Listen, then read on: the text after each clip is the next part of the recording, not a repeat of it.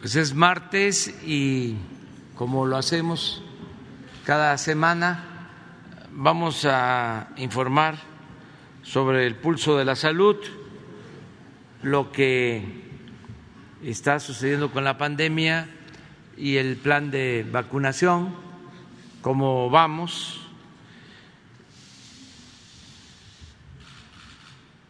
Posteriormente eh, abrimos para preguntas, respuesta quedó eh, pendiente el responder a preguntas sobre la reforma eléctrica, sobre el litio, sobre lo que se expuso el día de ayer y hay una compañera que está este, apuntada, que quedó ayer, que es Diana Benítez. Con ella vamos a comenzar. Eh, va a ser el doctor Alcocer el que introduce, como siempre. Muchas gracias, señor presidente. Muy buenos días a todas y todos ustedes. Los saludo con afecto. Informarles que seguimos con la actualización del tema de los medicamentos adquiridos para el sector salud, por el sector salud para nuestra población. Y de acuerdo a la demanda del sector salud, en la primera imagen, por favor, que consta de 1.840 claves, al día de ayer se han recibido 150.5 millones de piezas equivalentes al 29% de las compradas. En la siguiente tabla se presentan las órdenes de suministro de insumos médicos para cada una de las instituciones. Así, hasta el 4 de octubre, la recepción era de, 6, de 505 millones 167 mil 336 piezas, a lo que en la última semana se agregaron 14 millones 933 mil 467 piezas derivadas, como ustedes ven, de 1.386 órdenes más de suministro generadas en la semana. En la tabla se muestra el total de piezas de, enero al corte de hoy de un total de 520 millones 100 mil 803 piezas. Y en la siguiente lámina pueden ustedes ver en porcentajes las piezas entregadas a las entidades federativas. Y pongo como ejemplo esta información por, que por parte del, del INSABI. De una demanda de 659 millones de piezas, se han generado en órdenes de suministro el 35% y entregadas al almacén de los estados cerca de 42 millones que corresponden al 18%, recordando que esta entrega eh, todavía le falta un semestre para ser total. El reporte de las piezas recibidas por el Estado es tan solo del 54%, y aquí llama la atención que la notificación ha sido lenta, pues tarda en ocasiones más de un mes. El inventario de los operadores logísticos del INSABI y de la coordinación de los institutos es de 17 millones 715 mil 771 piezas, de acuerdo al porcentaje que para cada una de estas eh, operadores se muestra abajo a la izquierda. Por lo señalado, estamos revisando en forma particular esta situación, pues el retraso en tiempo de entrega a las farmacias hospitalarias una vez que están en el almacén de los estados, de lo que les he presentado, tarda en ocasiones mucho y desde luego los centros de salud y los hospitales están en espera y esto debe corregirse. Aquí les muestro en la siguiente, por favor, algunos incidentes reportados. En Oaxaca, como ven ustedes, el almacén estatal ha reportado su saturación.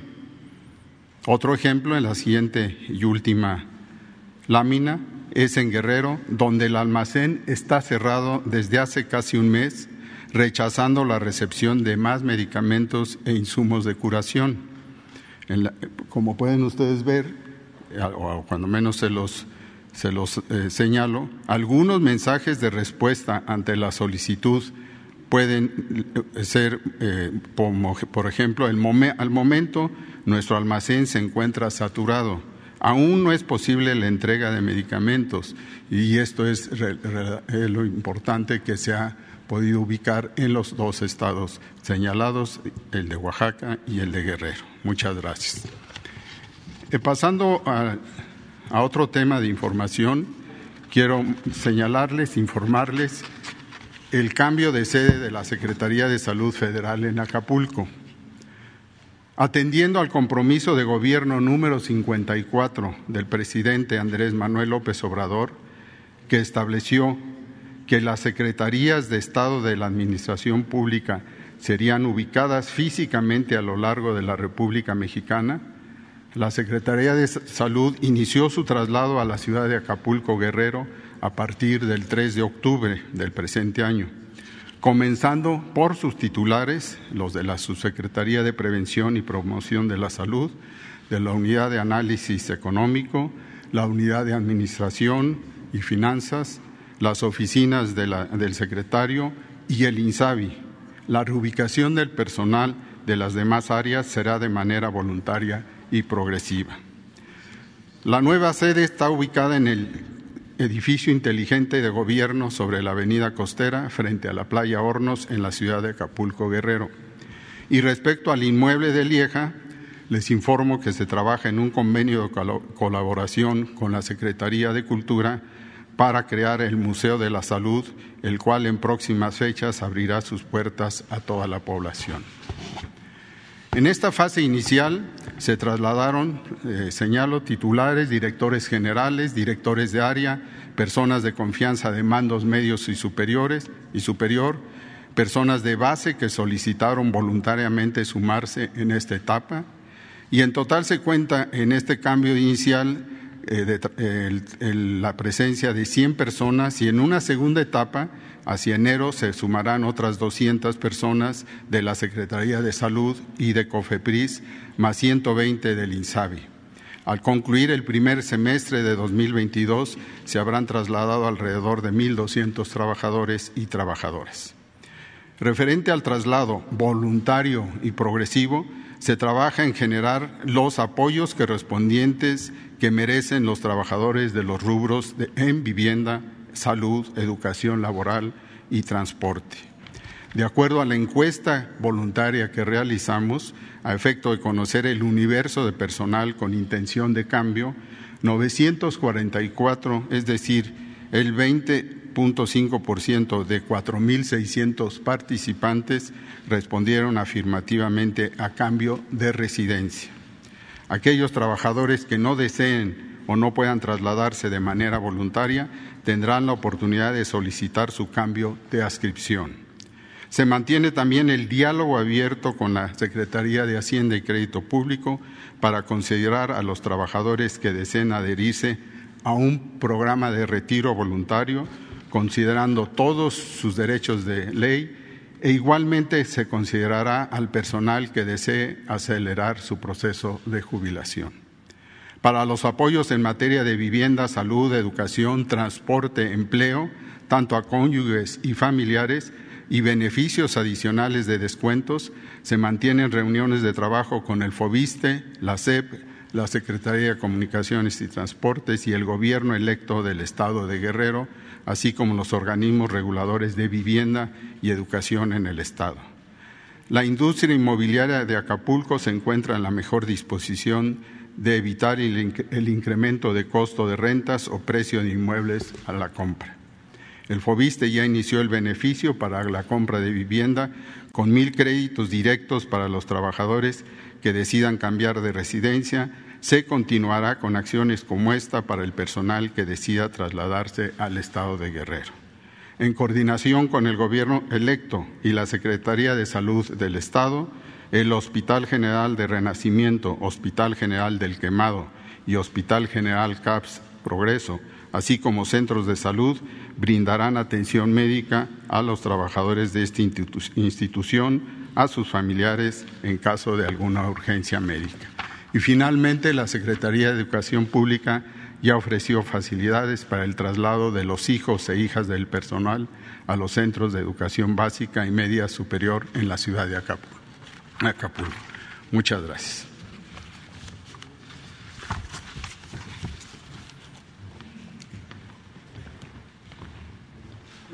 presidente. Muy buenos días. Secretarias, secretarios, director general, consejera. Muy buenos días, tengan todas y todos ustedes. Vamos a informar sobre el estado que guarda la epidemia de COVID-19 en México y el avance que tenemos ya muy eh, importante de la vacunación contra COVID. Vamos a ver la primera imagen.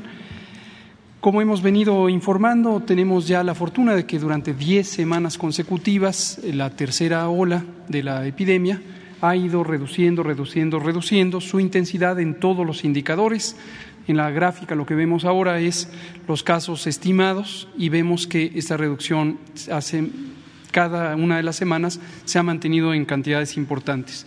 En la más reciente, que es la comparación entre la semana 40 y la 39, redujimos 30% al inicio de la semana y es el tramo de reducción más sostenido que hemos tenido desde el inicio de la epidemia. Solamente el 1% de los casos eh, son activos, todo lo demás es la cuenta histórica de las personas que fueron enfermas pero se han recuperado o desafortunadamente han perdido la vida.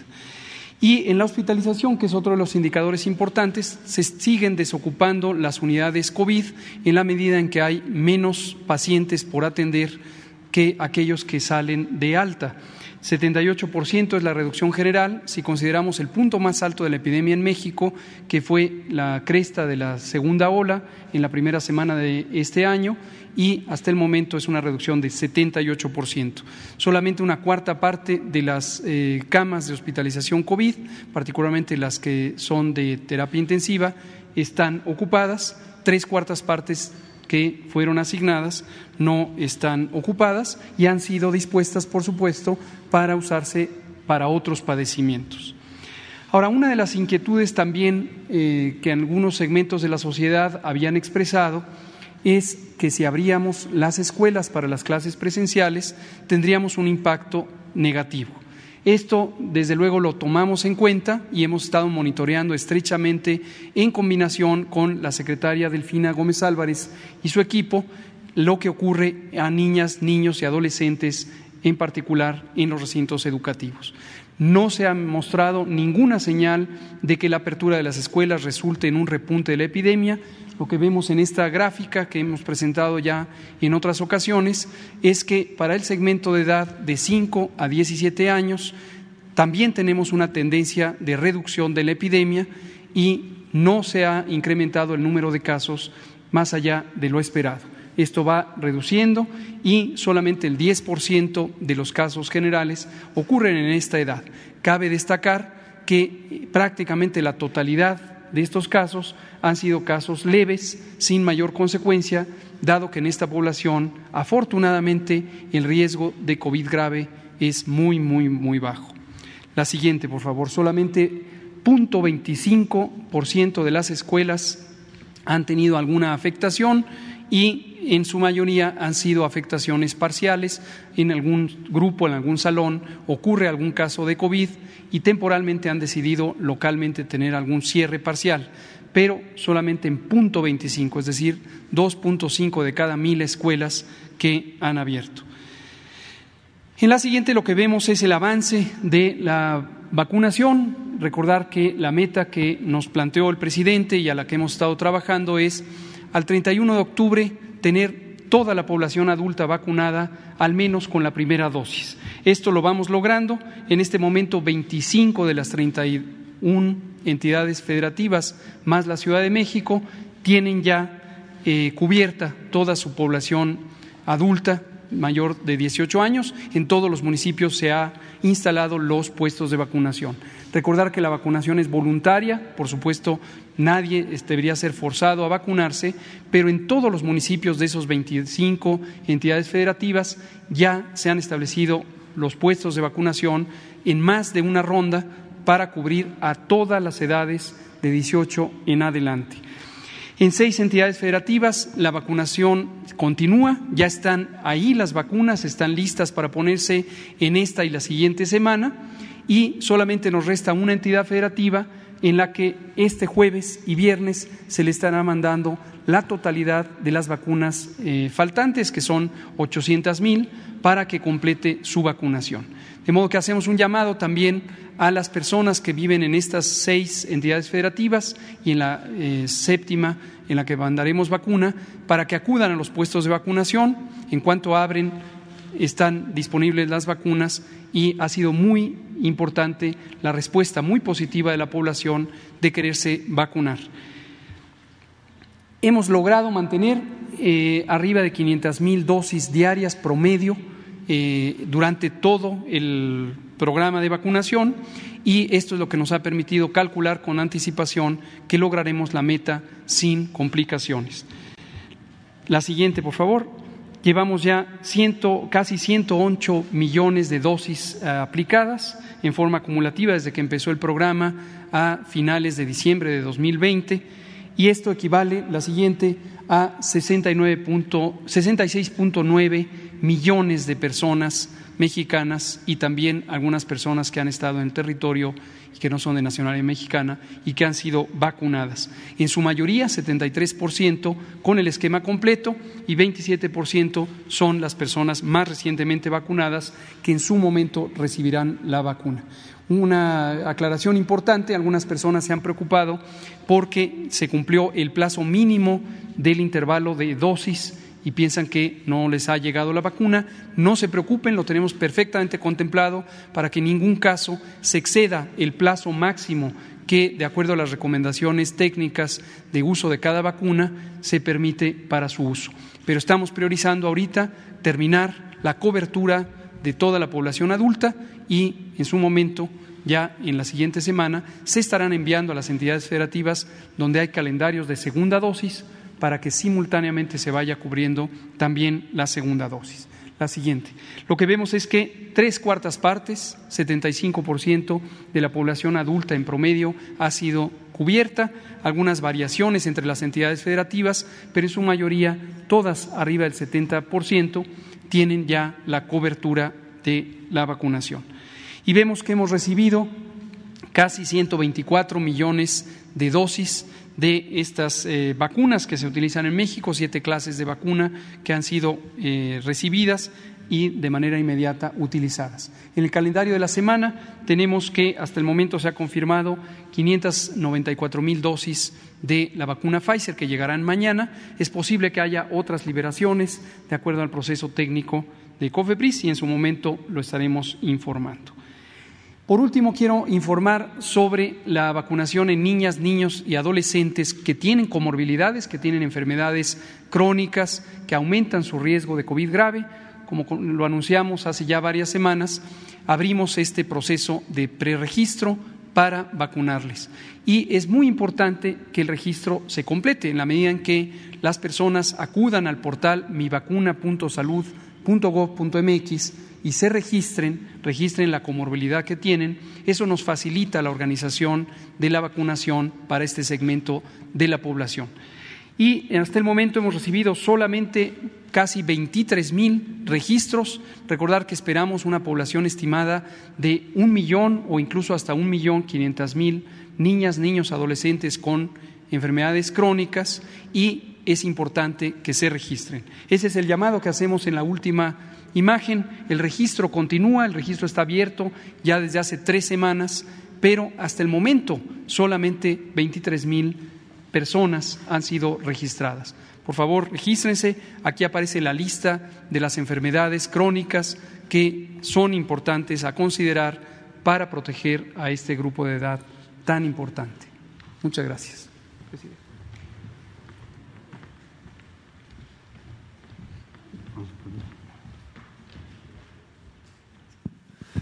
Con su permiso, señor presidente, muy buen día a todas y a todos. Eh, sintetizando, aquí es donde vamos a llegar 146 millones a fines de octubre, con lo cual la meta que fijó el señor presidente para el plan de vacunación está cubierta.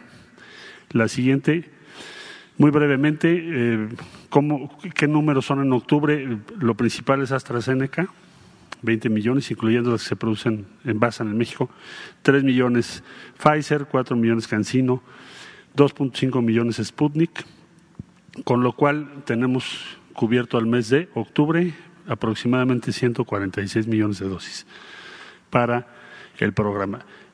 vale la pena destacar que aproximadamente el 35% de las vacunas, se recordarán ustedes que estábamos por los 20%, va aumentando, envasadas en México, o envasadas y terminadas en México, y ese porcentaje va a seguir aumentando conforme AstraZeneca es más importante en el suministro contratado por México.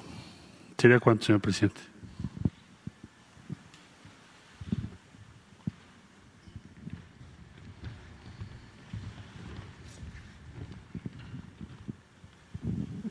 Con su permiso, señor presidente.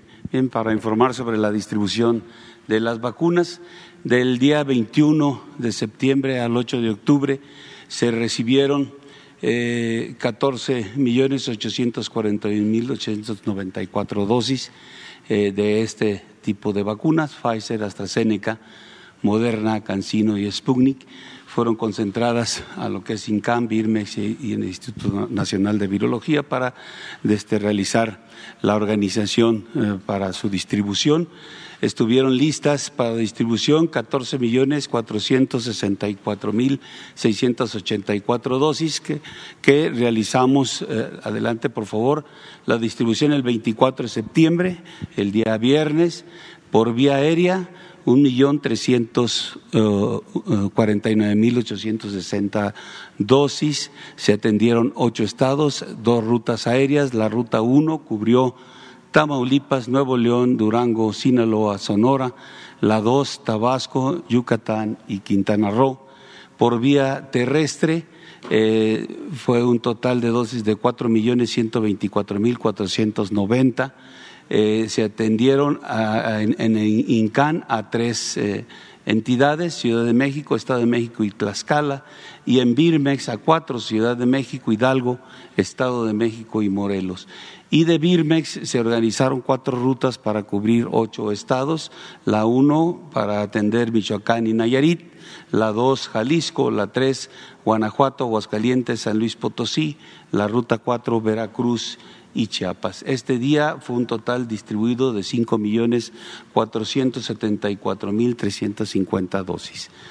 Adelante, el sábado 2 de octubre eh, se eh, distribuyeron vía aérea quinientas mil setenta dosis. Eh, se atendieron ocho estados, dos rutas aéreas. La número uno cubrió Nuevo León, Coahuila, Chihuahua, Sonora, Baja California, la ruta número dos, Oaxaca, Tabasco y Quintana Roo, por vía terrestre, tres millones ochocientos veinte mil cuatrocientos setenta y cuatro dosis. Acudieron a INCAN dos, dos, entidades, Tlaxcala y Puebla, y a BIRMEX seis, Ciudad de México, Hidalgo, Estado de México, Morelos, Puebla y Tlaxcala y de Birmex se organizaron seis rutas eh, para atender a 12 entidades. La número uno, Jalisco, eh, Michoacán, la dos, Nayarit y Sinaloa, la tres, Guanajuato, Aguascalientes, la cuatro, San Luis Potosí, Zacatecas y Durango, la cinco, Chiapas y Veracruz, la seis, eh, Guerrero. Adelante, por favor. El sábado 9 de octubre eh, por vía aérea se distribuyeron 638.470 dosis, se atendieron seis estados, dos rutas aéreas, eh, la número uno hacia Coahuila, Chihuahua, Baja California y Sinaloa, la ruta dos, Tabasco y Campeche. Por vía terrestre, 4.031.220 vacunas. Eh, a INCAN acudieron Tlaxcala y Querétaro a Birmex, Tlaxcala, Ciudad de México, Estado de México, Morelos, Querétaro y Puebla. De Birmex se organizaron cinco rutas, la uno para cubrir Colima, Jalisco, Michoacán, la dos Veracruz y, Chiapas, la tres Nayarit y Durango, la cuatro Guerrero, la cinco Guanajuato, San Luis Potosí y Zacatecas. Eh, adelante, aquí tenemos el resumen de la distribución del 24 de septiembre y los días 2 y 9 de octubre.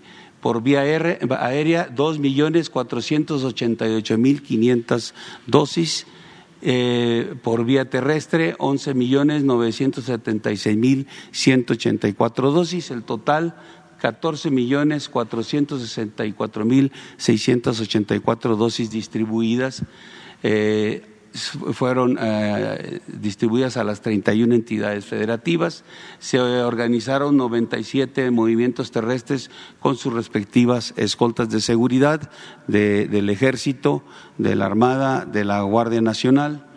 28 movimientos aéreos, igual número de operaciones aéreas por parte de la Fuerza Aérea Mexicana, cubriendo un total de 31 horas con 40 minutos en, estos, en esta distribución. El, el total empleado fueron 2.934 hombres, 200 91 vehículos y seis aeronaves para poder cubrir eh, todas estas eh, eh, o todos los estados con las necesidades que tenían de vacunas. Es todo, señor presidente.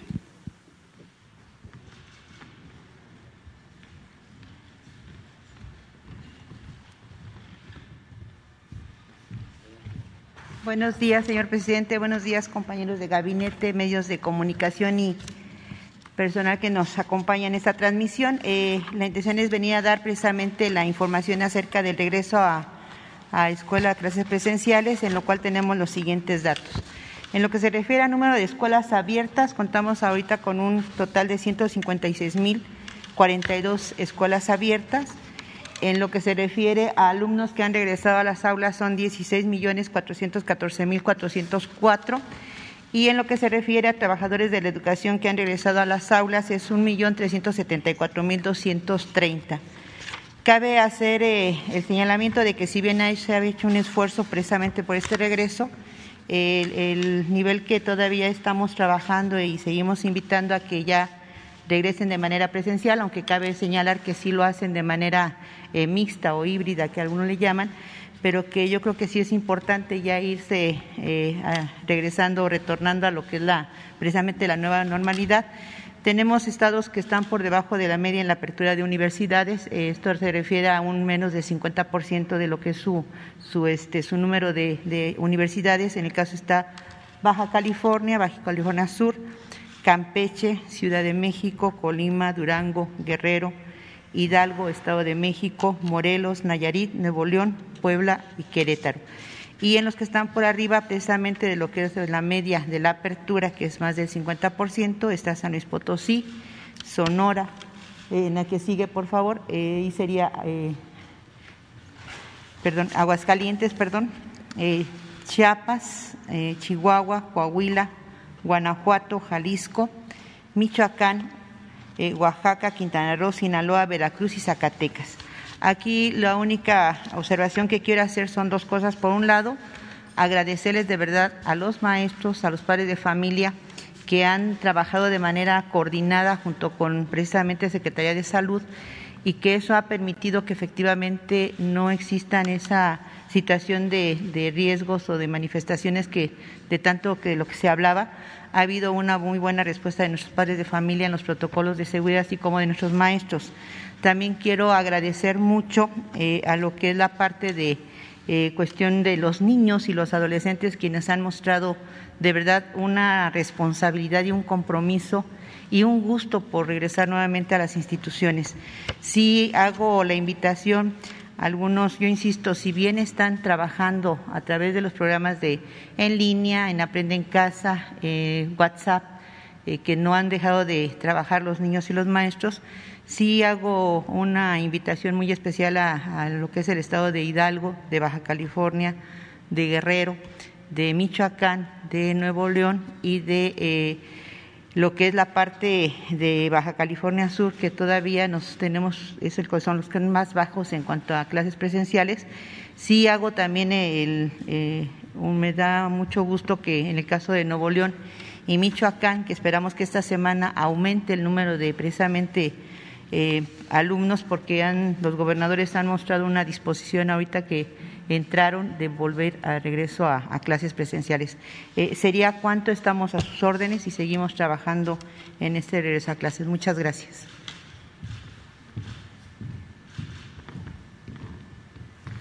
Bueno, pues esta es la exposición sobre la salud, el regreso a clases y la eh, vacunación. Aprovecho para hacer un llamado, desde luego, a los que no se han vacunado todavía. Hay eh, tiempo y eh, dosis suficientes. Y es importante vacunarnos, protegernos. Ya quedó de manifiesto de que no hay efectos dañinos que se originen por la aplicación de la vacuna. Al contrario, si se está vacunado, se tiene protección. Eso está demostrado. Quienes eh, se están enfermando, los contagios y los que llegan a hospitales. Y lo más triste, quienes pierden la vida en un porcentaje considerable son los no vacunados. Así de claro. Entonces, eh, hay que protegernos. Nosotros no les recomendaríamos nada que les dañara, nada absolutamente. Y eh, pedirle a las autoridades municipales, a los gobernadores, para que en estos días que faltan, más de dos semanas para terminar el mes de octubre, podamos entre todos eh, cumplir con la meta de que se vacune a toda la población mayor de 18 años, aún con una dosis. Ya aquí se dio a conocer, hay vacunas suficientes en todos los estados, con excepción de Guanajuato, las 31, 31 entidades eh, del país restantes tienen ya sus dosis, ya eh, hay vacunas. Y en el caso de Guanajuato, pasado mañana, se envía todo para que tengan vacunas suficientes, alrededor de 800 mil dosis para Guanajuato. Y en el caso de Guanajuato, para cumplir con la meta, además del apoyo de las autoridades municipales, del gobierno del Estado, las Fuerzas Armadas van a ayudar a reforzar la vacunación de modo que a finales de octubre vamos a cumplir con el propósito de que todos estemos vacunados, los mayores de 18 años, y como ya lo mencionó también el doctor Hugo López Gatel, ya se está haciendo el registro para la vacunación de niñas, niños con enfermedades crónicas que van a ser protegidos también. Entonces vamos avanzando. Eh, de nuevo el llamado, reitero, el llamado a eh, universidades públicas, a directivos, maestros, alumnos, para el regreso a clases presenciales. Ya, es tiempo y faltan varias universidades públicas que no han regresado a clases. Ya lo que es educación básica, pública y privada, casi son todos los estados. Nos falta eh, que regresen a clases en educación básica, también hago el llamado, en Baja California y en Hidalgo. Como lo mencionó la maestra, ya en el caso de Guerrero hay el compromiso de eh, ampliar el número de escuelas que estén eh, abiertas con maestras, con maestros y con alumnos. Y lo mismo en el caso de Nuevo León. Y eso es muy bueno. También ha quedado de manifiesto, porque la verdad eh, siempre termina por eh, imponerse. Ha quedado de manifiesto que no hay riesgos para los estudiantes, para los adolescentes, para las niñas, para los niños. Toda esta campaña que desataron de que eh, se iban a enfermar las niñas, los niños, y que por eso no había que regresar, pues ya estamos viendo con hechos de que afortunadamente no hay contagios. Y esto es muy importante. Y agradecerle pues a todas las maestras, a los maestros, porque estamos hablando de más de un millón de trabajadores de la educación, maestras, maestros y personal administrativo de las escuelas, y esto incluye también a escuelas privadas. Y es muy importante el que este, se esté regresando a la educación presencial, porque lo otro era pues eh, apostar al atraso y a lo tóxico, a las deformaciones, a la manipulación que este, produce el estar tanto tiempo eh, sometidos, subordinados a los aparatos electrónicos, en el caso de los niños y de los adolescentes, recibiendo este, una información no siempre de lo mejor y no conveniente.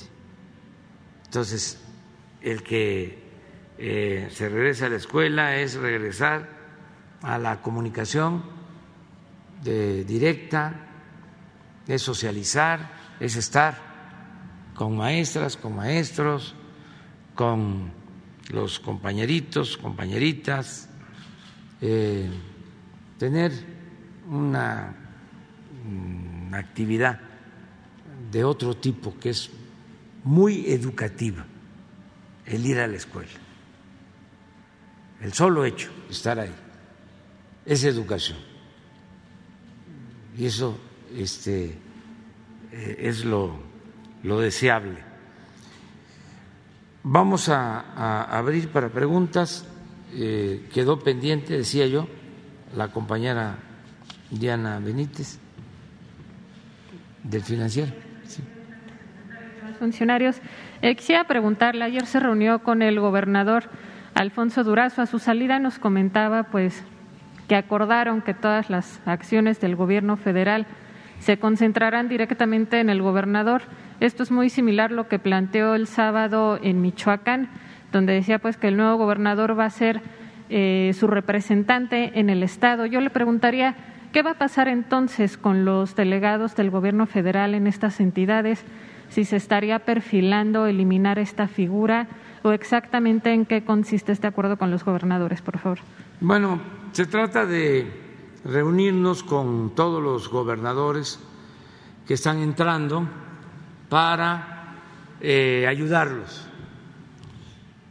El que podamos trabajar de manera coordinada. Muchos eh, están recibiendo sus gobiernos pues con déficit, con falta de recursos, tienen deudas de corto y de mediano y de largo plazo y estamos haciendo el compromiso con ellos de ayudarlos para que se dé prioridad al pago de las nóminas, que no se retrasen los pagos a los trabajadores al servicio del Estado. Esto incluye, desde luego, a trabajadores de la salud, trabajadores de la educación, y servidores públicos del gobierno. Entonces, que no falte el recurso para la nómina, el que también puedan ellos participar más en eh, la coordinación de los programas de bienestar y en todas las acciones del gobierno federal en los estados. Por ejemplo, que el programa de mantenimiento de caminos del gobierno federal, que puedan ellos eh, saber cuánto es el presupuesto, cómo se ejerce. En este caso, el propósito es que no eh, se dependa de la delegación de la Secretaría de Comunicaciones, sino que ellos tengan este, más participación. Lo cierto es que no queremos ya que haya delegaciones de las dependencias federales, porque abundaban y se han ido quitando, pero todavía no terminamos de llevar a cabo esa reforma administrativa.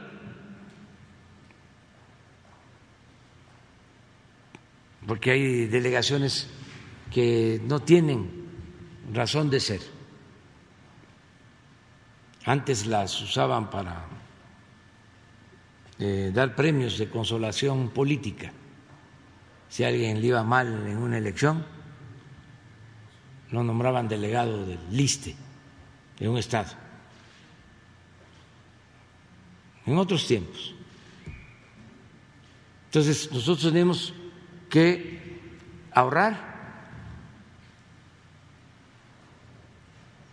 y si los gobiernos del Estado tienen eh, secretarías de obras públicas y tienen secretarías de educación y secretarías de salud, que no haya duplicidad, que no haya dos estructuras. Al final de cuentas, nuestro objetivo es ayudar a la gente. Este, de manera directa al ciudadano. Entonces, ¿quién lo hace? El gobierno de la República, el gobierno de la cosa pública, que es el gobierno de todos. Entonces, es unirnos todos para atender al pueblo. Eso es lo que estamos haciendo en las reuniones. ¿Y esto sería eh, con todos los gobernadores o solo en los casos de las administraciones morenistas? Entonces no implica tampoco que se elimine vamos la figura. a empezar con los que están entrando y lo vamos a ir haciendo con todos. Y entonces no implica la desaparición de los delegados que se encargan de los programas del bienestar. No, De los en el caso de los programas de bienestar se mantienen, pero los programas de bienestar, este, pues se están llevando a cabo de manera directa. Y ahora que vamos a tener los bancos o las sucursales del Banco del Bienestar en todo el país, pues el adulto mayor va a tener su tarjeta y no va a necesitar más que ir al banco a sacar lo que por derecho y justicia le corresponde. Ya no va a haber intermediarios, que ese es el objetivo, porque antes no llegaba el apoyo, porque había muchos intermediarios.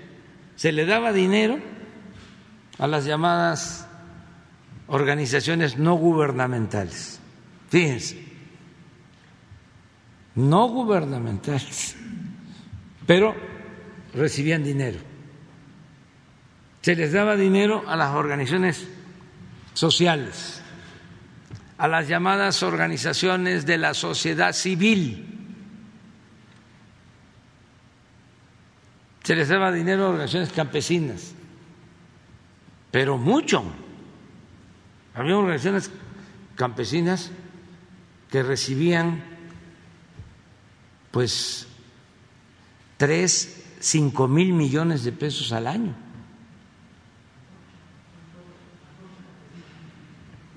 Ahí se lo dejo de tarea. Entonces, todo eso ya se terminó. ¿Te acuerdan cómo costó? Y ya, todo el apoyo es directo, sin intermediario. Y así lo pide la gente. Yo aquí he contado varias veces de cómo cuando andaba en campaña me decían, vamos a ganar, pero no nos vaya a mandar el dinero a través de las dependencias, de las instituciones, porque no nos va a llegar el apoyo. Que se entregue directo. Y eso es lo que estamos haciendo. La beca para los estudiantes, directo. El apoyo a los jóvenes construyendo el futuro, directo. El apoyo a los sembradores del Sembrando Vida, directo. Nada de que es la organización social la que va a entregar los recursos. Solamente tenemos un convenio que está por este, iniciar, eh, que es con Teletón, y eso que también van a tener su tarjeta los beneficiarios para que puedan ir a los centros de rehabilitación niñas, niños con discapacidad y puedan recibir terapia. Y nosotros estamos pagando, porque hay un millón de niñas, niños que reciben becas o pensiones, pero eso no es suficiente, porque hace falta eh, la eh, rehabilitación, las terapias, porque hay discapacidades leves que se pueden corregir si se atienden. Pero lo que sucede es que por la pobreza, pues no hay posibilidad de ir a estos centros de rehabilitación a recibir terapias y esas discapacidades leves se convierten en discapacidades graves de por vida. Entonces, ¿qué pasa con Teletón? Que se fueron creando todos estos centros en el país, con todas las instalaciones, también con especialistas, pero la operación de estos centros pues implica recursos y no tienen suficientes recursos para operar y están subutilizadas las instalaciones que podrían atender a más niñas, a más niños. Entonces, por eso, para que se aprovechen bien estas instalaciones, se hizo un convenio para que niñas y niños eh, con problema de discapacidad puedan asistir. Y de esta forma se ayuda para que sigan funcionando los centros de rehabilitación. En una segunda pregunta, presidente, pues a más de año y medio de la pandemia, eh, ¿usted mantiene el mismo respaldo hacia el subsecretario Hugo López Gatel?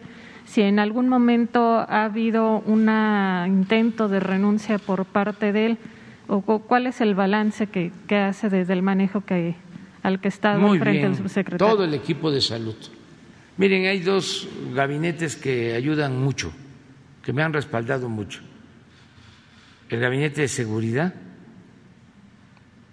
que ha sido fundamental, porque todos los días nos reunimos de seis a siete de la mañana a atender el problema de la inseguridad y de la violencia, pero además eh, con las Fuerzas Armadas hemos podido avanzar mucho con la Secretaría de Marina, que nos está ayudando en los desasolves de los ríos, con dragas para que no haya inundaciones. Imagínense lo que significa la tranquilidad que me da y que yo espero se comparta de que los puertos que antes estaban tomados por la delincuencia, de cuello blanco o delincuencia organizada, ahora estén en manos de la Secretaría de Marina. Hace dos años llegué a eh, Cancún, me estaban esperando empresarios del turismo, eh, alarmados por el sargazo de que se iba a arruinar toda la actividad turística de Quintana Roo, porque tenían un sistema un poco como el Fonden, de que todo era dinero, pero todo era corrupción. Entonces enviaban dinero a Quintana Roo para combatir el sargazo, pues se lo robaban. Era como las declaratorias de emergencia. Ahí estaban los proveedores merodeando en la Secretaría de Gobernación cada vez que había una inundación, que habían afectaciones, que habían este, pues damnificados los contratos, proveedores de catres, de colchonetas, de láminas, de todo. Estaban ahí como en espera, como lagartos en boca de arroyo. Este, pues eso pasaba con el sargazo y que iba a ser tremendo, que no iba a llegar ya la gente a el Caribe. Les dije, no coincido con ustedes, hay soluciones. Y le pedí al almirante Ojeda que la Secretaría de Marina se hiciera cargo. Y se están fabricando sargaceras, ellos están armando embarcaciones especiales y se tienen limpias las playas. Se resolvió el problema. ¿Qué le puedo decir de la Secretaría de la Defensa? Imagínense encontrarme con cientos de ingenieros militares, profesionales, trabajadores, honestos. ¿Qué hubiese pasado si no se hace el aeropuerto de Texcoco y tenemos que licitar con empresas particulares que las dejaron echadas a perder. Ya lo hemos hablado, con honrosas excepciones. Empresas constructoras que tienen o tenían más abogados que ingenieros, porque todo era sacarle dinero al gobierno, mejor dicho, al pueblo, porque el presupuesto es dinero del pueblo. Quedarse con los anticipos, hacer mal las obras, como daban moche, ¿qué le podían exigir las autoridades? Hacían obras para que aguantaran entrega. Entonces nos encontramos con los ingenieros militares. Ya vamos a tener el aeropuerto el 21 de marzo. Estamos ahorrando 125 mil millones de pesos. Con ese ahorro estamos financiando como el 70% del tren Maya. ¿Cuándo se había visto que con dinero del presupuesto sin crédito se hicieran tantas obras. ¿Qué hicieron en el periodo neoliberal? Puras concesiones. Gobernar así es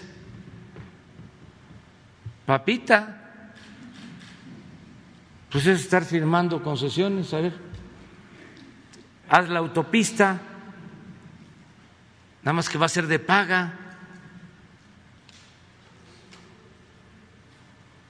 Encima de eso, para que te animes a recibir la concesión, te doy dinero del presupuesto. Y ya tú la aportas.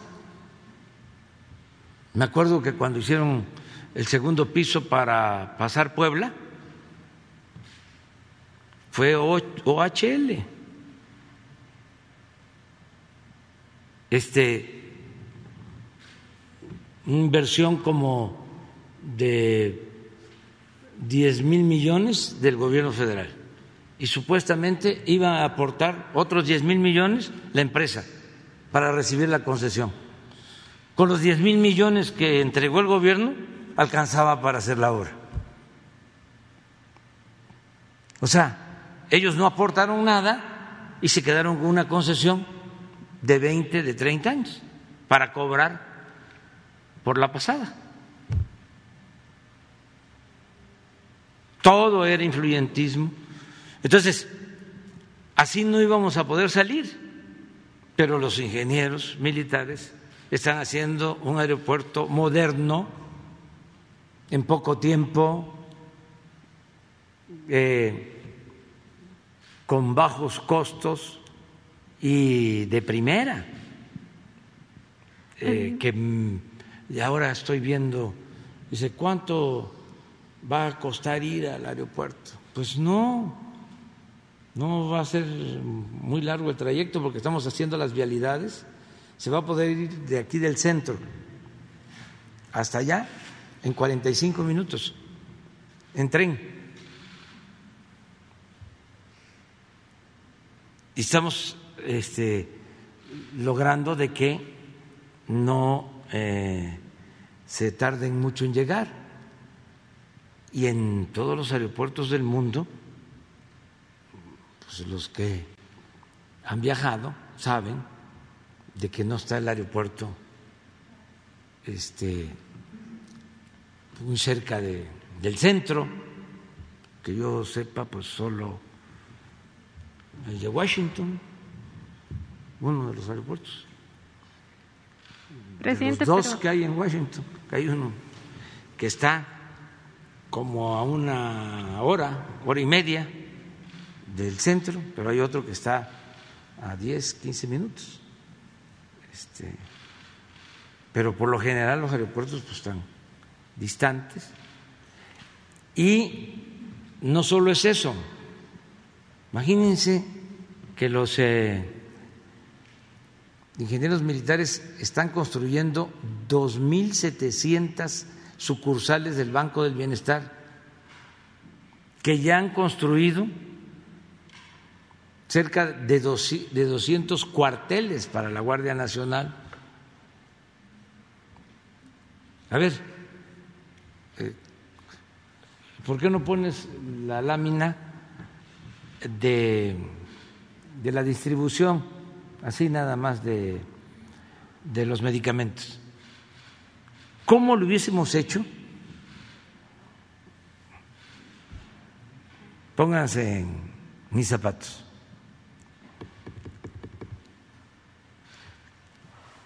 Nos llegan las vacunas.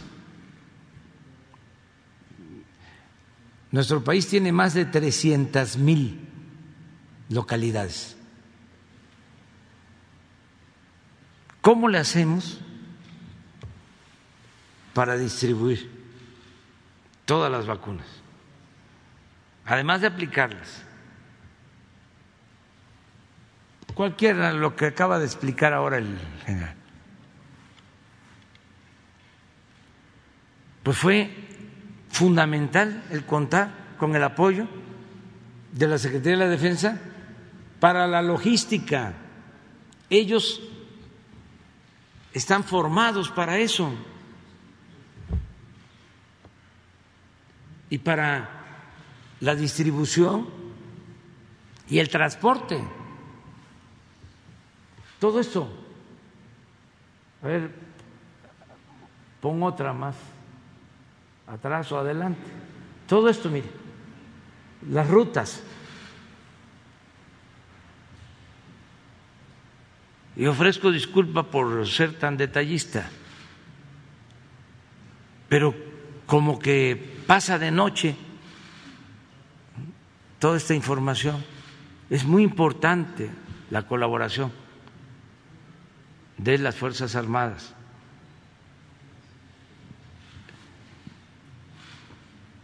agreguen de que tanto Marina como la defensa ayudan en la formación de la Guardia Nacional, que ya tiene, decía yo, alrededor de 200 cuarteles con 100 a que no se rompa eh, los objetivos eh, que vienen plasmados en el acuerdo en el acuerdo de París.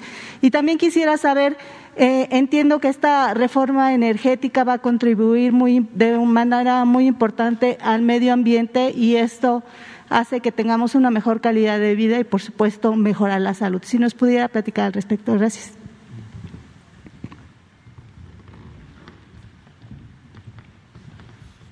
Sí, buenos días. Nosotros en México producimos la electricidad a través de diferentes fuentes.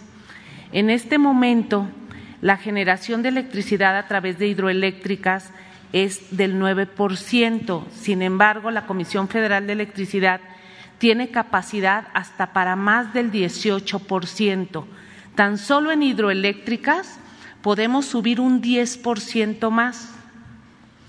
Eh, nosotros vamos a cumplir con todos los acuerdos que se ha firmado, el acuerdo de generar electricidad a través de la energía limpia, el 35% para el 2024, no tenemos problema para ello. En este momento tenemos el 32% de la infraestructura instalada para generar eh, energía limpia y la Comisión Federal de Electricidad también a través de sus plantas con eficiencia energética, porque también hay que hablar de ese tema. Eh, la transición energética no solamente se lleva a cabo con diferentes tecnologías, sino también con la eficiencia energética. Eh, tanto CFE, Pemex, industrias privadas están cambiando sus equipos a mayor eficiencia energética. No vamos a tener problema para ello. Gracias. Y en una segunda pregunta, señor presidente, el pasado fin de semana se conmemoró el Día Mundial de la Salud Mental. Eh, sé que es un tema muy importante para su gobierno federal, al igual que las adicciones. Nosotros en Pulso Saludable desde hace aproximadamente un año, año y medio hemos eh, decidido tener eh, una forma de apoyo al gobierno federal y hemos eh, decidido tener una sección fija cada semana hablando de estos temas. Yo quisiera saber en ese sentido, señor presidente, si están pensando en redoblar los esfuerzos en materia de eh, suicidios, ya que han salido publicaciones interesantes en los últimos dos meses en donde Durango, Veracruz, la Ciudad de México y Sonora se ha incrementado este sensible tema y, no solamente la intención del suicida, sino se han consumado y, se han elevado las tasas de, la prevalencia de este acto. Eh, no sé si ustedes tienen algo eh, adicional que, estar pensando para redoblar estos esfuerzos. Mencionaba también en un Twitter muy interesante uno de sus colaboradores aquí presente que el tema de la salud mental es un tema de hacer ejercicio, de la alimentación y de, por supuesto, mantenerse alerta de todo lo que pase. No sé de pronto Jesús también nos pudiera platicar al respecto. Gracias. Pues yo pienso que Hugo sería más este, sí, gracias. Sí, para responder. gusto. Muchas gracias, Liliana Noble de Pulso Saludable, por este señalamiento. Efectivamente, la salud mental es uno de los grandes problemas de salud pública de nuestro país. Eh, lo es de muchas naciones, pero definitivamente también en nuestro país. Algunas expresiones importantísimas de la salud mental o de la pérdida de la salud mental incluyen unas prevalencias muy altas de síndromes depresivos, de depresión, múltiples variantes, síndromes de ansiedad y también las adicciones. Eh, el doctor Alcocer, nuestro maestro, desde el inicio nos ha estado enfatizando la importancia de que en el programa de salud tengamos a la salud mental como una de las prioridades más altas. Y hemos estado haciendo múltiples cosas. Eh, recordarán quizá que el 5 de julio de 2019, en este mismo espacio, en el Pulso de la Salud, el presidente nos dio la oportunidad de presentar la Estrategia Nacional para la Prevención de Adicciones, Juntos por la Paz, que hemos eh, hecho con una colaboración espléndida de prácticamente todas las dependencias de la Administración Pública. Destaca, desde luego, la vocería de la Presidencia. Jesús Ramírez eh, Cuevas ha sido un protagonista fundamental del diseño de esta estrategia. Y nuestro grupo de salud mental, el doctor Quijada, el doctor Gadi Sabiki, la doctora Diana Tejadilla, Evalinda Barrón, Jorge González Olvera, todo el grupo hemos estado trabajando en dos enfoques mayores. Uno es la reconstrucción del tejido social, resignificando y reapropiando los espacios para el bienestar público.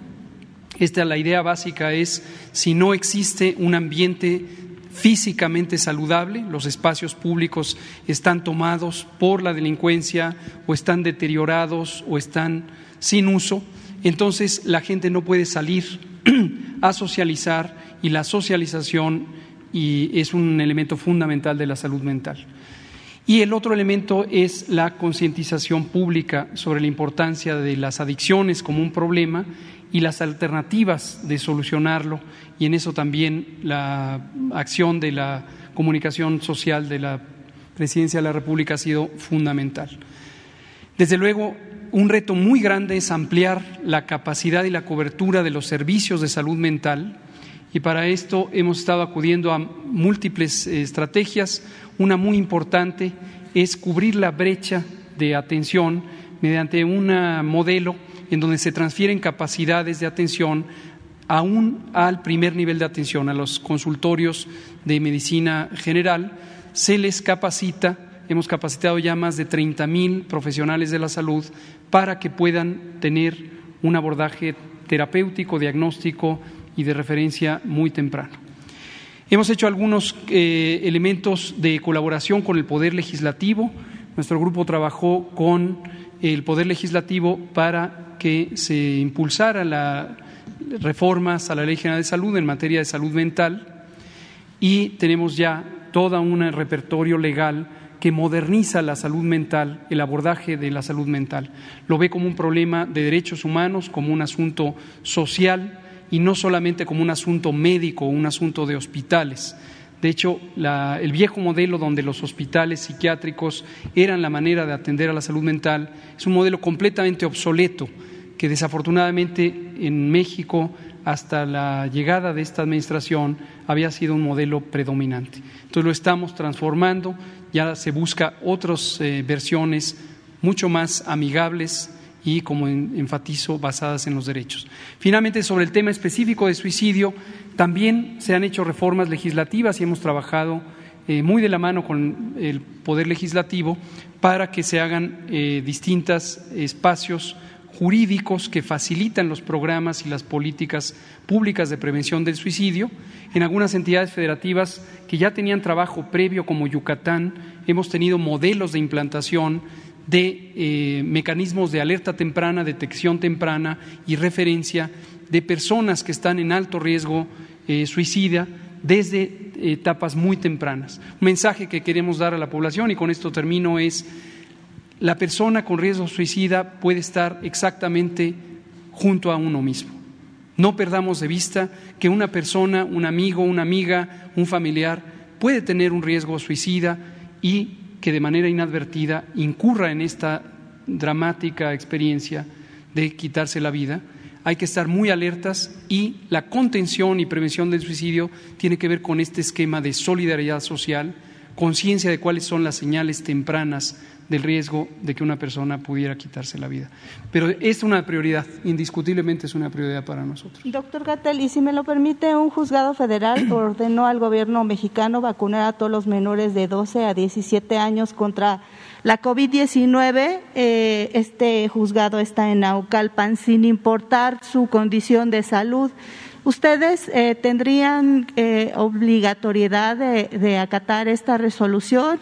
Y si es así, ¿a cuántos millones asciende, asciende la, la, orden para aplicar estas vacunas que él menciona que tendría que ocurrir en el plazo de julio a marzo del 2022? Gracias. Sí, muchas gracias. Vimos la noticia, hasta ahorita solo un periódico, Circulación Nacional, la trató, nos llamó la atención la el énfasis que le da, ningún otro medio lo toma. No hemos recibido notificación oficial, cuando la recibamos pues analizaremos cuidadosamente el caso, por supuesto con el apoyo extraordinario que siempre nos da la consejera jurídica, que ahora está aquí presente, y el secretario de Gobernación. Y, como siempre, la instrucción del presidente es clarísima, respetamos la independencia de los poderes, acatamos las disposiciones del Poder Judicial y actuamos con una base científica para proteger la salud de todas y todos. Esa es nuestra prioridad también. Gracias. Pero es que, quedamos con él y ellos dos y luego tú. Nos va a alcanzar el tiempo. Sí, buenos días, señor presidente. ¿De acuerdo? Adelante. Buenos días, señor presidente. Felipe Fierro de tiempo.com.mx y fuentelibre.mx. Señor presidente, desde julio del mes pasado, o sea, el mes pasado, antepasado, perdón, en julio, usted abrió la asociación presidencial, afirmó que en Morena ya había una nueva generación de candidatos para sucederlo. Cito literalmente, primero hay que tomar en cuenta que es el pueblo quien va a decidir. Ahora el flanco progresista liberal, hay muchísimos, como Claudia Sheinbaum, Marcelo Ebrard, Juan Ramón de la Fuente, Esteban Moctezuma, Tatiana Cloutier, Rocío Nale. Bueno, muchísimos, afortunadamente hay relevo generacional. Sin embargo, este, con el paso del tiempo, los observadores políticos, los seguidores de Marcelo, de Ricardo Monreal, consideran que es claro que ya hay dos cargados a favor de Claudia Sheinbaum.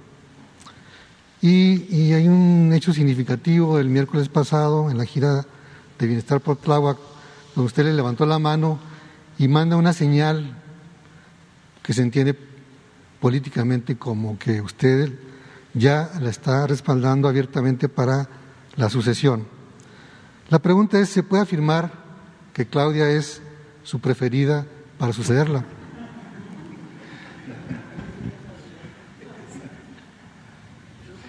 Este, está buena la pregunta. Miren, eh, no en este caso, sino de tiempo atrás. Yo siempre he respetado la voluntad de la gente, los deseos de la gente. No he actuado de manera antidemocrática en toda mi vida pública. Y me tocó mm, fundar como otros, mujeres y hombres, Morena. Y hubieron dos cosas que nos ayudaron mucho a resolver conflictos. Una, que se pueden hacer encuestas para elegir a los candidatos.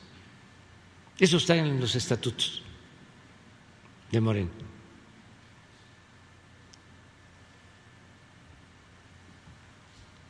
Se propuso esto porque eh, se tenía que cuidar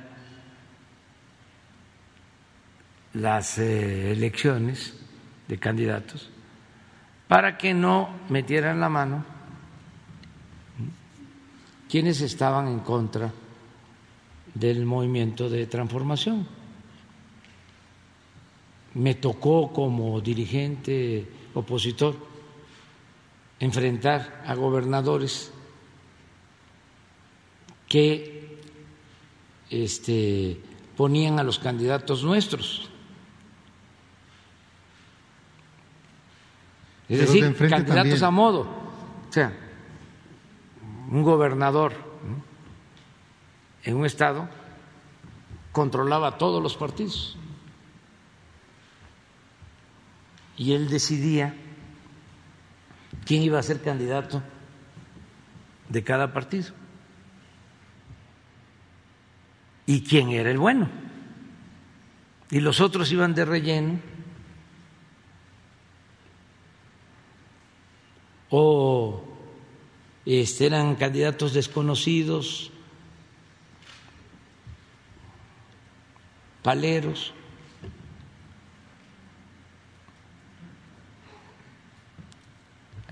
Entonces, esos gobernadores cuando un partido de oposición decía, no, queremos poner un buen candidato y que sea la gente que este, la que decida y que haya elecciones. Pues esos gobernadores le daban a los candidatos que les convenían despensas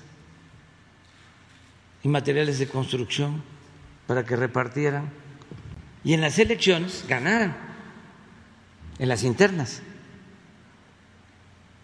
Eso nos pasó en Guerrero, me acuerdo allá como 1997, la primera vez que fue candidato a presidente municipal, Seferino Torreblanca, 1997. Me acuerdo que el gobernador de entonces pues quería a otro candidato y ya le estaba entregando despensas y materiales de construcción yo era dirigente de ese partido. Y dijimos, no, no, este, no va a ser así. Y me acuerdo que Pablo Gómez fue de delegado y él este, puso orden para que no se pusiera a un candidato débil y que ganara el candidato que quería el gobernador. Me acuerdo bien porque Seferino entonces ganó, desde entonces ganó, nada más que le hicieron fraude, como me dijo un campesino a mí en el 2006. Ganaste, pero no saliste.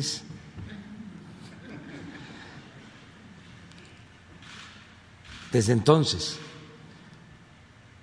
De modo que el que se hagan las encuestas es lo mejor. Tan es así que en el 2012, en el 11,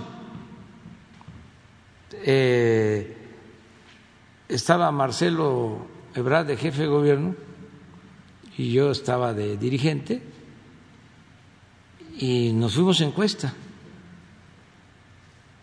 Y tengo que eh, reconocer. ¿Que declinó Marcelo ahí, no? De que sí, porque yo gané la encuesta con poco margen, pero la gané. Y él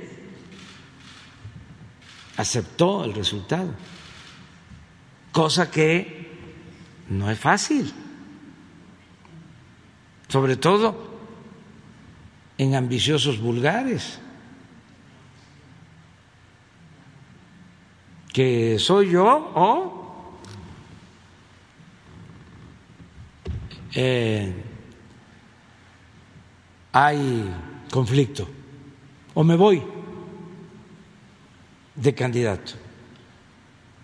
Entonces, me pides mi opinión, te digo, no tengo ningún preferido, a ninguna preferida, hablando este, en términos eh, de pluralidad y de género. ¿Quién lo va a decidir en su momento? ¿Pero quién lo va a garantizar, señor presidente? El ciudadano. No, la gente está muy despierta. Se hace una encuesta, dos, tres, y se ve quién es quién. y se resuelve el problema. Y retomando ahí lo que acaba de mencionar. Eso este, es el método que yo considero más conveniente. Lo otro que logramos también, que esté en estatuto y que evitó mucho conflicto, es el de que hay insaculación para los plurinominales, porque habían listas y quedaban siempre los achichincles ¿no? de los líderes familiares, los de las corrientes. Entonces, se resolvió el problema porque se inscriben, si hay 100, se hace, los técnicos dicen, insaculación, pero se conoce más coloquialmente como sorteo y entonces, que saca el primer lugar, ese queda, segundo lugar. Eso es lo mejor. ¿Qué dicen los profesionales, entre comillas, de la política? De que eso está mal porque como un maestro albañil, como un comerciante, como una mujer indígena, va a ser diputada si no tiene la preparación. Para ser diputado lo que se requiere es honestidad, representar al pueblo y tener vergüenza. ¿Para qué quiero un experto graduado en Harvard si va a venir a votar en contra de los intereses del pueblo.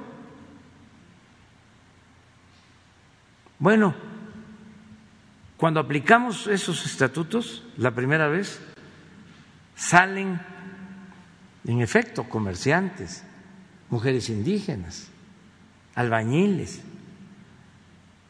Aquí está Rocío, que fue coordinadora de este grupo parlamentario. Lo mejor, ninguno traicionó, ninguno. Y no votaron el gasolinazo. ¿Qué más? Los presupuestos que estaban a favor de los grupos corruptos y muchas cosas con ese método. Entonces ya está en los estatutos. Eso en su momento se va a resolver. Yo creo, y esto no solo para Morena, para todos los partidos, que no haya imposición, para eso están las encuestas, y que le den la oportunidad al pueblo, el pueblo sabe. Quién es quién, que le pregunten al pueblo, ¿qué es una encuesta? Pues es un cuestionario, van casa por casa, conoces a estas personas y ahí dicen sí o no. Y ahí se ve quién está, es más conocido. Porque también no se puede ganar una elección con un desconocido. A ver quién es más conocido. Luego, segundo, no solo es que sea conocido, porque puede ser muy conocido, pero con mala fama. Viene la segunda pregunta. ¿Qué opinión tienes? ¿Es honesto? ¿Sí? ¿O no? Y ahí va la gente. Tercera pregunta, ¿te gustaría que fuese el candidato a diputado, a senador, a gobernador, a presidente?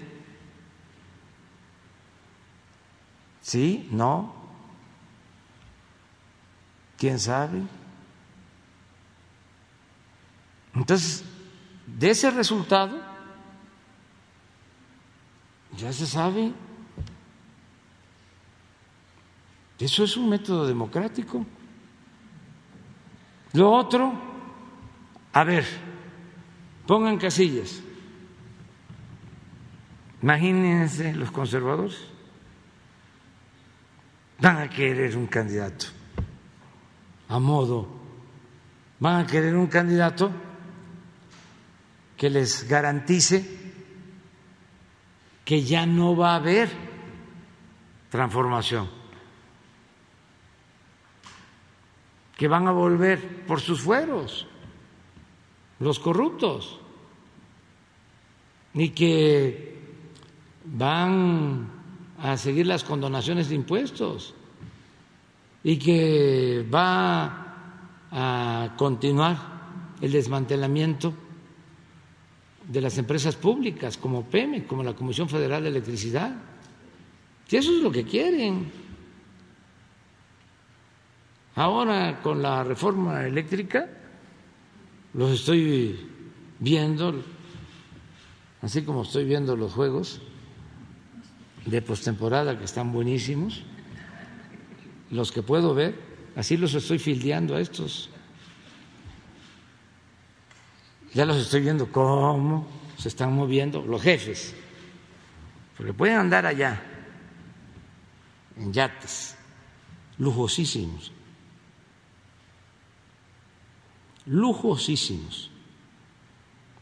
Ni se imagina la gente. Son yates que cuestan hasta 150 millones de dólares.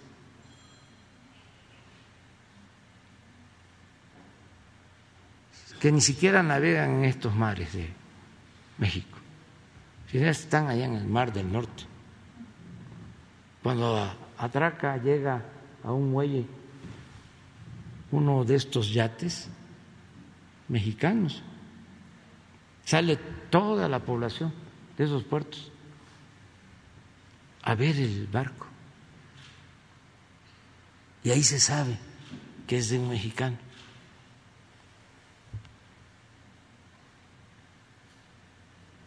Tienen, por ejemplo, estabilizadores, porque puede estar el mar bravo, picado, con oleaje, y no se mueve. Yo nunca he ido, pero he leído sobre esto. Y pueden brindar y no se cae una gota del champán. Entonces, desde allá, ah, porque tienen sistemas de comunicación, están manejando todo aquí. ¿Quiénes son, señor presidente? Ah, pues yo no puedo hacer todo el trabajo. O sea. ¿Y hay algún precandidato que ya se ha paseado en estos barcos? ¿Mande? ¿Hay algún precandidato? No. Que ya se haya paseado en estos barcos? No, no, no, no. Nosotros. O que tenga boleto. Afortunadamente, yo no debería estar tratando este asunto, pero afortunadamente yo estoy muy contento porque hay relevo generacional. Lo que dije, lo vuelvo este, a eh, refrendar hay relevo generacional, este, sería lamentable que no hubiese eh, gente con capacidad, mujeres, hombres, hay muchísimos, para continuar con eh, la obra de transformación. Y esto en su momento eh, te va a decidir. A mí me faltan casi tres años. Eh, yo el primero de diciembre, lo que pasa que parece que ha transcurrido mucho tiempo, pero no. El primero de diciembre cumplo tres años. Y ya aprovecho pues para comentarles que el 20 de noviembre, como es la tercera transformación y muy importante, y no les gusta a los conservadores, lo que fue la revolución, porque hasta los que surgen del movimiento revolucionario con el paso del tiempo, ¿sí? Eh, le dan la espalda a la revolución. Entonces, como no les gusta, y para nosotros es un movimiento fundamental, porque fue enfrentar una dictadura de 34 años, el porfiriato, que entregó los bienes de la nación, como ahora, porque neoliberalismo es neoporfirismo, es la misma cosa. Bueno, pues eh, Porfirio entregó el petróleo, entregó los ferrocarriles, entregó las tierras, había peones acasillados, se reprimió a las comunidades indígenas para quitarles sus tierras, para quitarles sus aguas, para quitarles sus bosques. Se privilegió a una minoría rapaz, se empobreció al pueblo, pues por eso fue el movimiento revolucionario y ese es el antecedente de la cuarta transformación, el antecedente inmediato. Entonces vamos a conmemorar este 20 de noviembre, un aniversario más de la revolución, y se va a hacer como ya lo hicimos en una ocasión. Vamos a hacer un desfile, como se hizo la revolución. ¿Cómo se hizo la revolución? A caballo y en ferrocarril. Entonces van a haber algunos vagones de ferrocarril y el desfile va a ser de a caballo. En otro tema, señor presidente. Este, y el día primero de diciembre, que vamos a cumplir tres años, ya lo decidimos, va a ser la concentración en el Zócalo. O sea, el 20 va a ser de noviembre Desfile. el desfile y el día primero yo voy a informar a la Nación. El día primero de diciembre informo a la Nación desde el Zócalo. En otro tema, señor presidente, el problema de los gaseros, de los distribuidores de punto, bueno, ayer circularon en las redes escenas donde hay un hay piperos que están tirando gas y con un mechero enseguida y el riesgo que esto representaba, aparte de los bloqueos. El problema es que ellos quieren un incremento de 53 pesos por, por cada litro. ¿Cuál es la situación real y si no hay una manipulación detrás de esto que pretenda generar una inconformidad social y, o un conflicto social? No creo yo que pase a mayores, ya se les está atendiendo, eh, ya se tiene establecido el mecanismo del gas bienestar.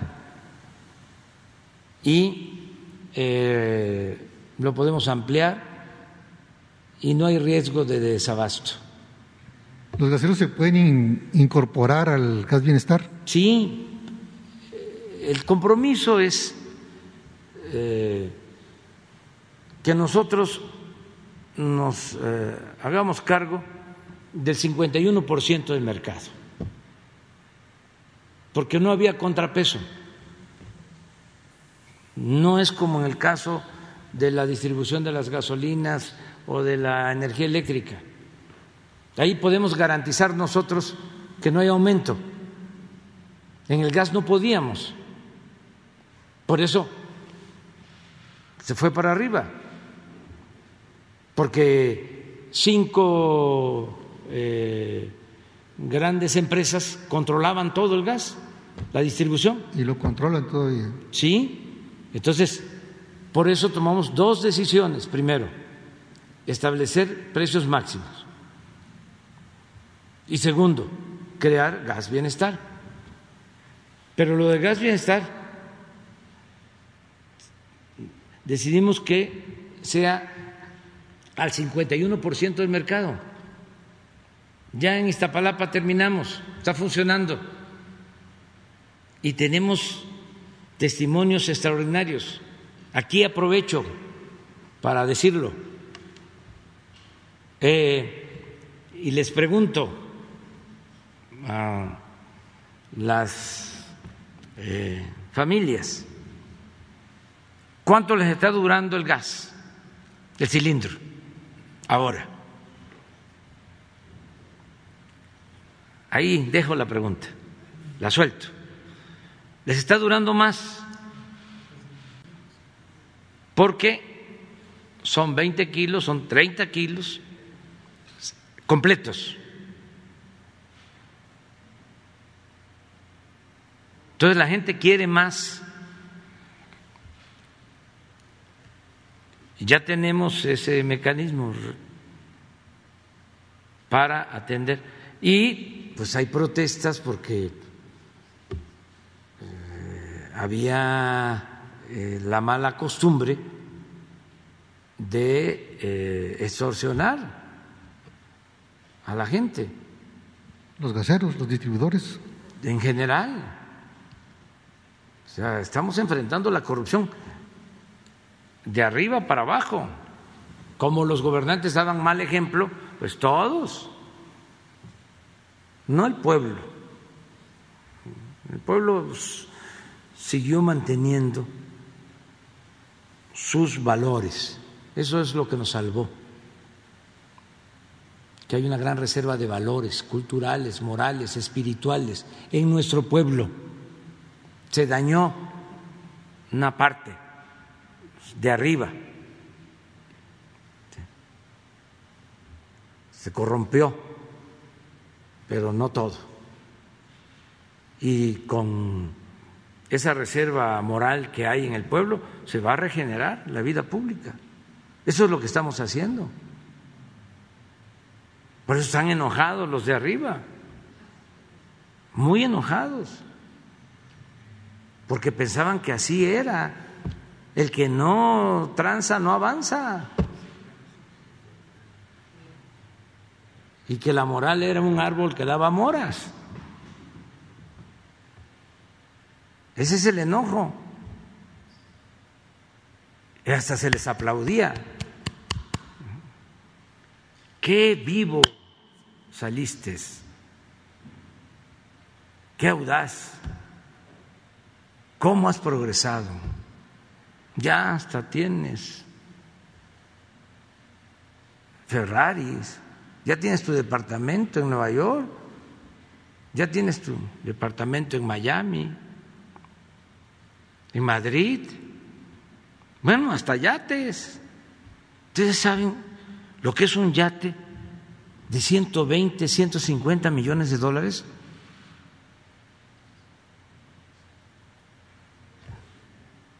Es una cosa este, eh, espectacular y al mismo tiempo este, ofensiva. Es una ostentación ofensiva. Parte de la descomposición que existe, no solo en México, en el mundo. De eso voy a hablar en la ONU, de la corrupción, en todas sus modalidades. porque eso es lo que ha originado la monstruosa desigualdad que existe en el mundo. Entonces, ¿cómo vamos a seguir con ese modelo de vida? Eso no nos conviene a nadie, menos estar fomentando esa forma de vida en los jóvenes, donde lo material es lo más importante y es triunfar a toda costa, sin escrúpulos. Eso no, y el lujo barato.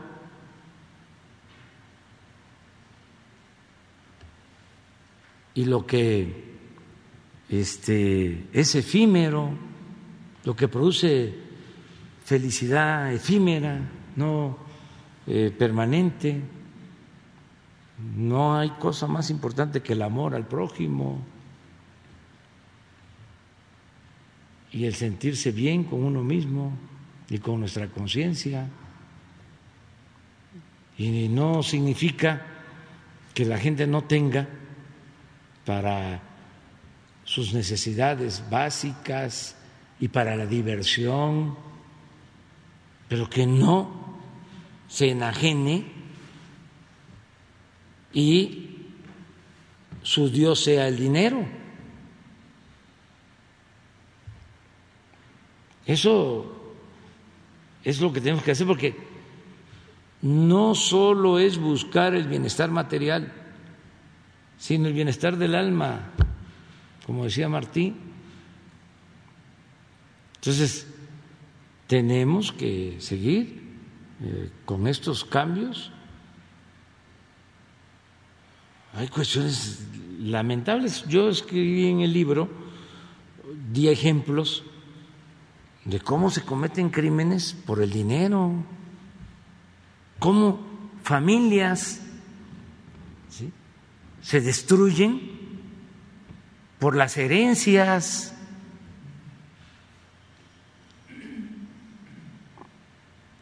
por lo material, cómo la gente pierde su dignidad. Entonces, es muy interesante lo que estamos viviendo ahora. Muchas gracias.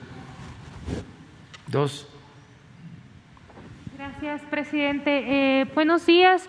Shaila Rosagel, corresponsal de Grupo Gili, el Imparcial.com México, el Imparcial de Sonora, la Crónica de Mexicali y Frontera de Tijuana.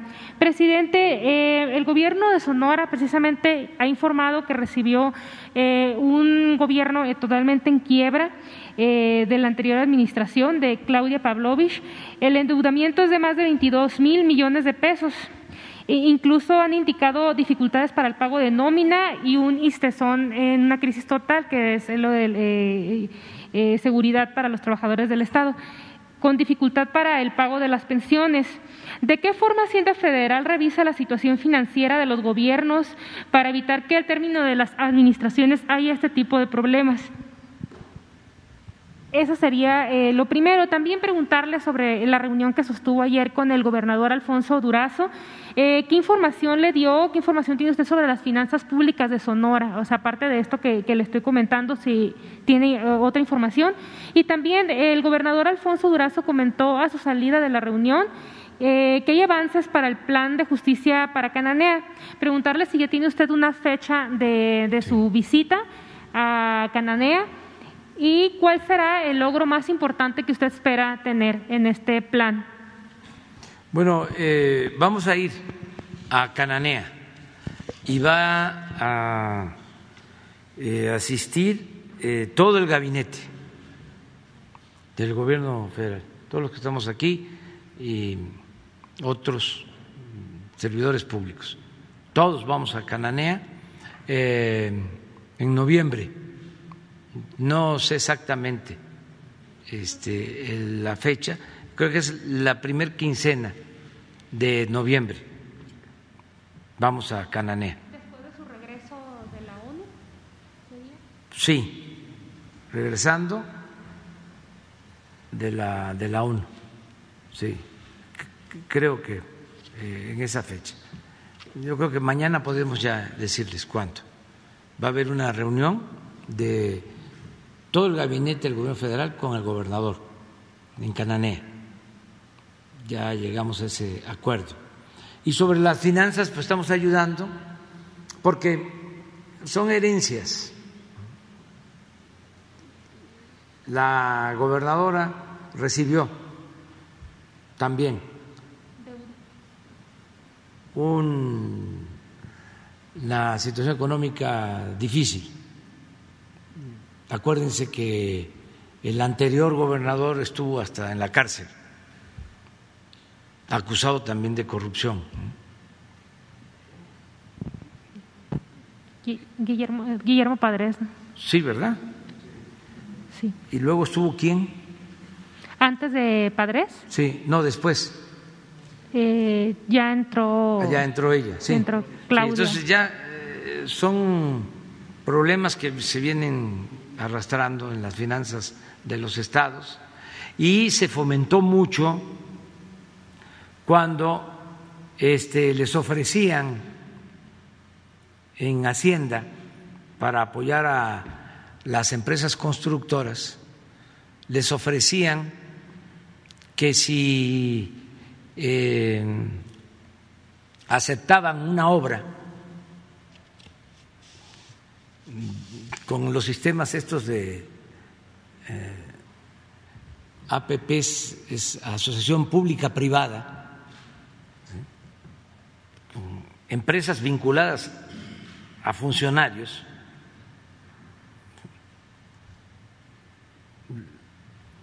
si aceptaban, ellos este, eh, les aprobaban en Hacienda y les hacían los descuentos de sus participaciones. Entonces, ¿qué sucedió en muchos casos? Les descontaban sus participaciones y ya no les alcanzaba, a veces ni para pagar la nómina, porque esas obras las cobraban tres, cuatro, cinco veces más de su costo, una gran corrupción. Hablaban de Hacienda a los estados para recomendarte. ¿Quieres hacer un hospital con una asociación pública privada? Está esta empresa. Haces el hospital. Claro, carísimo. Un hospital que podía construirse en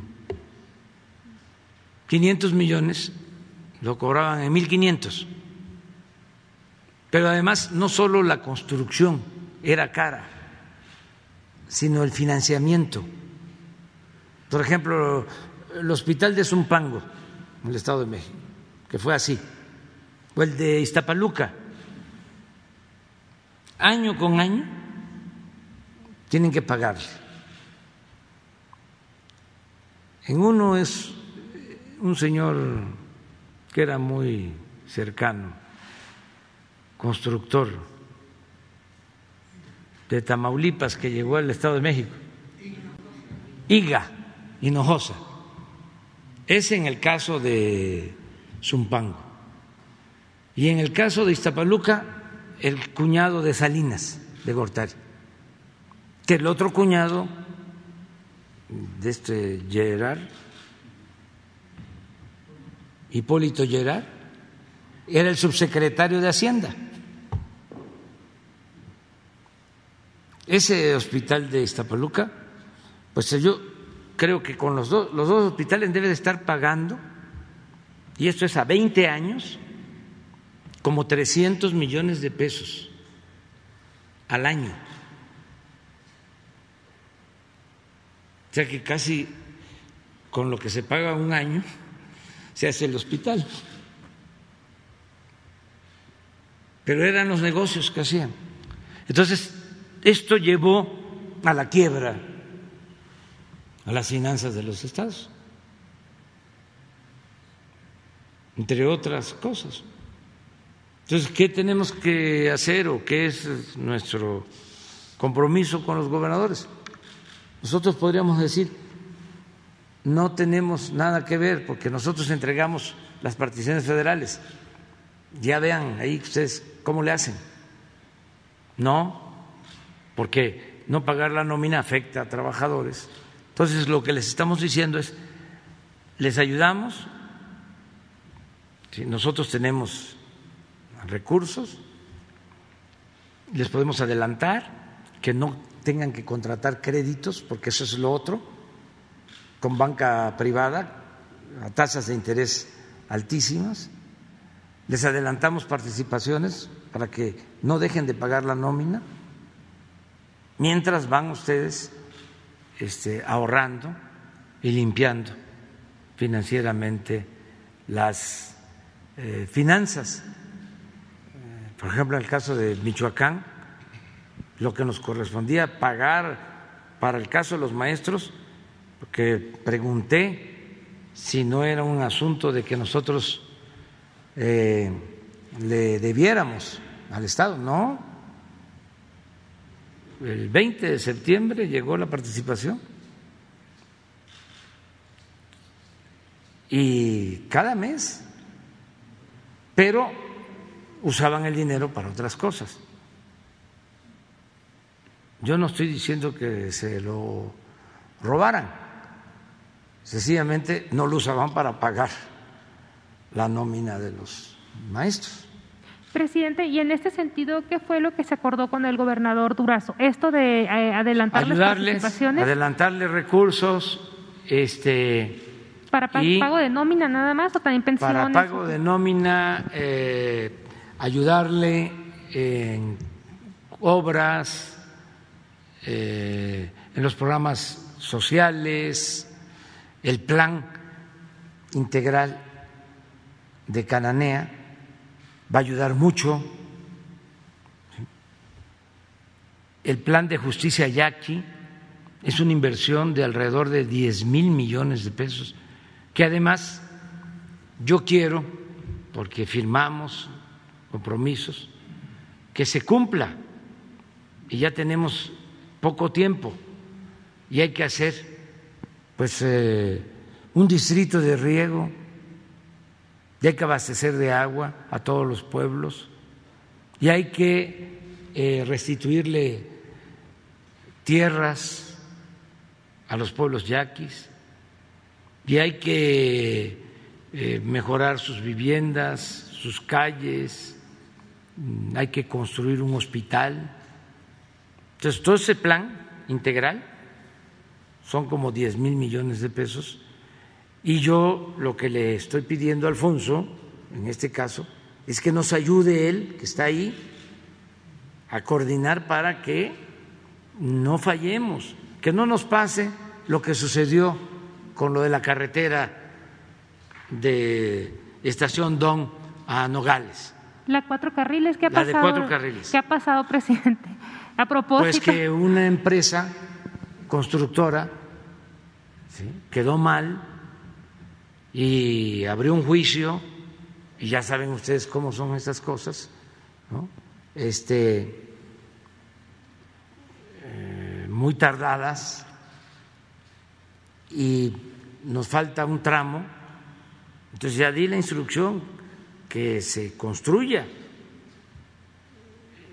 y él va a hacerse cargo para terminarla, porque ya llevamos, me da pena de que eran creo que 40 kilómetros y yo fui, ofrecí de que iba a terminarse en tres meses o en junio del 19 y luego fui y, no porque seguía este el, conflicto jurídico. En septiembre la iba a inaugurar. Sí, luego dije que en septiembre pues tampoco, hasta que me dijo el secretario de Comunicaciones, mejor ya no diga cuándo, porque este eh, está muy grave el problema jurídico. De esto que les platico, cómo quedaron las empresas, este, mal acostumbradas a sacar a este, ¿Le, dio alguna fecha, le pidió usted alguna fecha al, gobernador para terminar este tramo de la carretera o no? Sí, sí, sí, pero ya no lo voy a decir. Presidente, ya nada más, ya nada más la última, eh, preguntarle. Eh, presidente, hace unos días fue asesinado en Ecatepec un joven reportero de 24 años. El muchacho se llamaba Daniel Hernández Moncada. Su familia está exigiendo justicia. Este muchacho eh, tomó una combi, salía de su trabajo y tomó una combi para ir a su casa eh, y pues fue víctima de un asalto, le dieron un balazo y pues llegó al hospital ya sin signos vitales. Entonces, pues e, esto no es nuevo, esto de los asaltos en las combis en el Estado de México es muy común y como usted sabe, pues hay mucho viaje entre gente de la Ciudad de México, gente del Estado de México que viene a trabajar aquí a la Ciudad de México y utilizan estas combis. Preguntarle de qué manera la Federación puede ayudar a disminuir este, este delito de, eh, de los asaltos en el transporte público, principalmente en las, en las combis del Estado de México. Sí, eh, el Estado de México es uno de los estados, eh, desgraciadamente, con más incidencia delictiva y homicidios. Mm, es como Guanajuato, como mm, Baja California, como Michoacán, como Zacatecas, son de los estados donde tenemos más problemas de violencia y de homicidios. Estamos trabajando en eso. Este, estamos muy conscientes y vamos a seguir avanzando, a diferencia de la Ciudad de México. Les puedo mostrar información de cómo hemos logrado en especial por la participación del gobierno de la ciudad y de Claudia Sheinbaum, que está todos los días.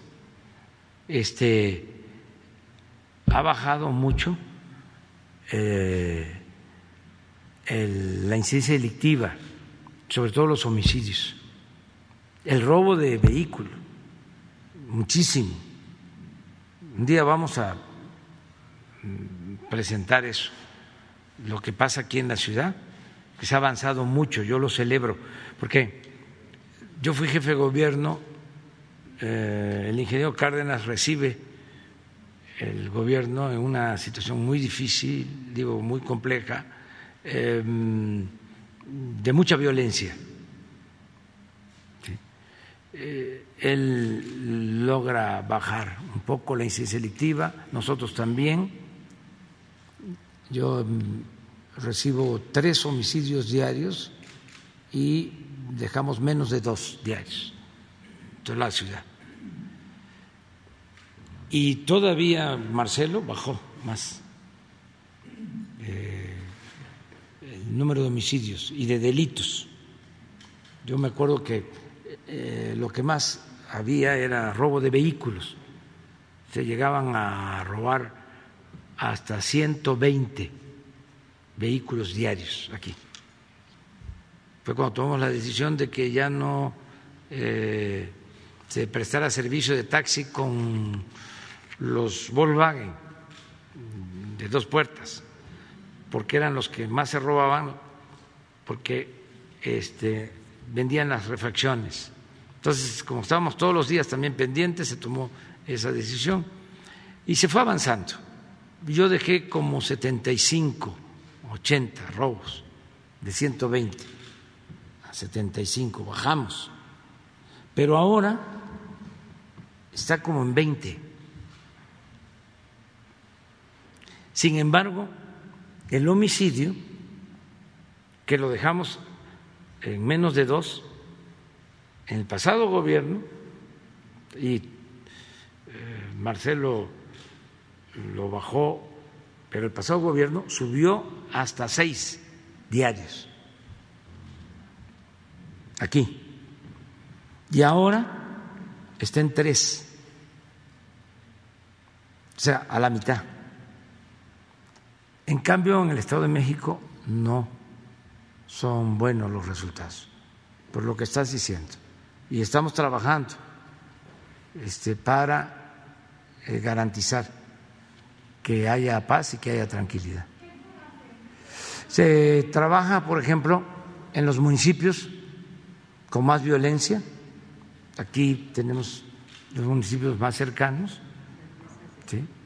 Este, ahí hay más presencia de la Guardia Nacional, sobre todo,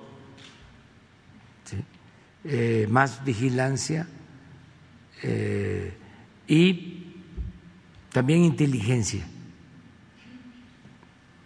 Este, saber cómo operan las bandas, eh, cuántas son, este, quién está protegiendo y detener a responsables. Entonces sí estamos trabajando en eso. Yo creo que ya nos vamos a, ir. Quedan, quedan eh, para mañana, mañana quedan. la compañera, compañero, y tú, cinco. ¿Sí? Quedamos ya, que se nos alargó mucho. Muchas gracias. Bueno, ahí vamos.